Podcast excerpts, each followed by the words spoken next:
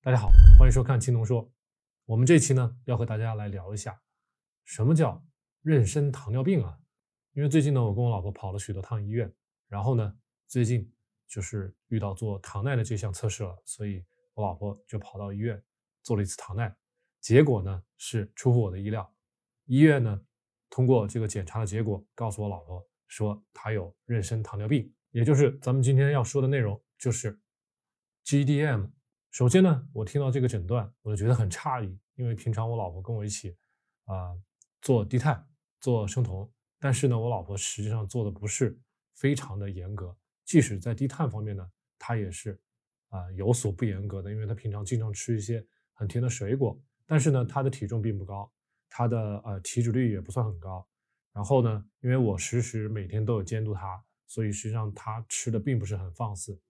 所以这个。诊断给了我之后，我就很诧异。那我就想了，到底会有哪里会出错？因为这个医院给出来的诊断呢，仅仅只是根据我老婆做糖耐第一个小时的呃结果超标，那么他们做的这种诊断啊。当然，我也很理解医院，因为我们跑了三个医院，跑了宝安区妇幼，跑了港大，跑了南方医科大这三个医院，然后我都面对面的问了这些医生，我说你们的诊断的。黄金准则是什么？Golden Standard 是什么？那他们都说是根据空腹、根据第一个小时、根据第二个小时这三个数据的血糖，那么来判断。只要有一个数据出问题，那么他们就会判断你是妊娠糖尿病啊。当然，我觉得这种判断方法是比较严格的，是宁可错杀也不放过一个。那到底我老婆是不是真的有妊娠糖尿病呢？那我自己翻了一些资料，我通过一些学习。那我自己是认为我老婆是没有妊娠糖尿病的，那么我得出这些结论呢，实际上也是有据可依的。那么大家可以跟我一起看一看，我都找了哪些资料，那么我说的到底有没有道理？那么第一点呢，大家需要注意的就是我们这篇论文呢是二零二零年十二月二十一日发布的，因此呢这篇文章的内容以及它的一些诊断方法，还有它的对应的措施都是非常新的啊，因此呢这些知识不过时。大家可以拿来作为自己的参考。第二点呢，就是大家需要注意的，就是我们说的这个妊娠糖尿病 （GDM） 在全球每个国家不同的国家，比如说美国呀、英国呀，最开始的时候啊，他们的确诊的方法，他们所用的一些数据、一些指标都不太一样。所以呢，如果我们只是局限于我们中国自己内部，那么我们就参考咱们中国的那个确诊的方法。如果要放眼全球的话，那么诊断的方法就不一样了。所以呢，大家这个眼光要放远一点，不要局限啊。第三个需要告诉大家的就是呢，不论是哪一个国家，第三点，不论是哪个国家，对 BMI 的要求，对于我们的正常人，对于我们的孕妇，都是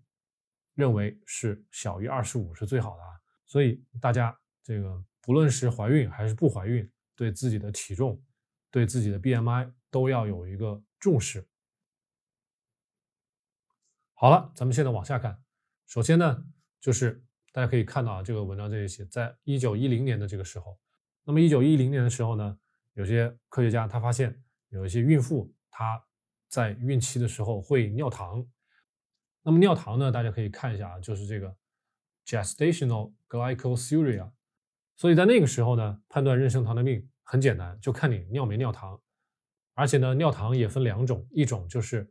长期尿糖，就是在妊娠的整个过程都会一直尿糖，甭管你怎么吃都会尿糖。那么还有一种呢，就是只有在吃了过多的甜食之后才尿糖。那么就当时就把它分成两种啊。所以在当初呢，对 GDM 的判断很简单，而且呢也很直观，就是看尿糖。然后就这么过了三十年啊，你看到了一九四六年的时候啊，大家看啊。这里到了一九四六年的时候，就有人开始写论文了，就开始拿动物做实验了。哎，来告诉大家，这个给动物在孕期让它碳水代谢发生问题，那么对动物的胎儿会有一些影响啊。那么在同年呢，还有报告，那么这个是人类的怀孕发生的一些例子啊，就是说在孕期如果有高血糖的情况呢，可能会在确诊糖尿病之前就会发生胎死的状态。那么有了这个例子之后呢，大家对妊娠糖尿病就开始重视起来了。因为如果等到确诊再来做进一步的措施，可能就胎死了，这个时候就晚了。所以咱们在节目刚开始的时候也给大家说了，啊，像一些妇幼医院啊，他们的一些标准都很严格，宁可错杀也不放过。他们的出发点就在于这个。还有呢，到了一九五九年啊，大家看啊，到了一九五九年，那么就有报告称，在孕期如果糖尿病前期，那么可能就会有生巨婴的这种现象啊。那么这个呢，也算是对妊娠糖尿病的一种更进一步的认识啊。通过这篇文章呢，我们还可以知道，从一九二四年一直到现在将近一百年的时间，这个妊娠糖尿病他们的诊断的方法是如何发生变化的。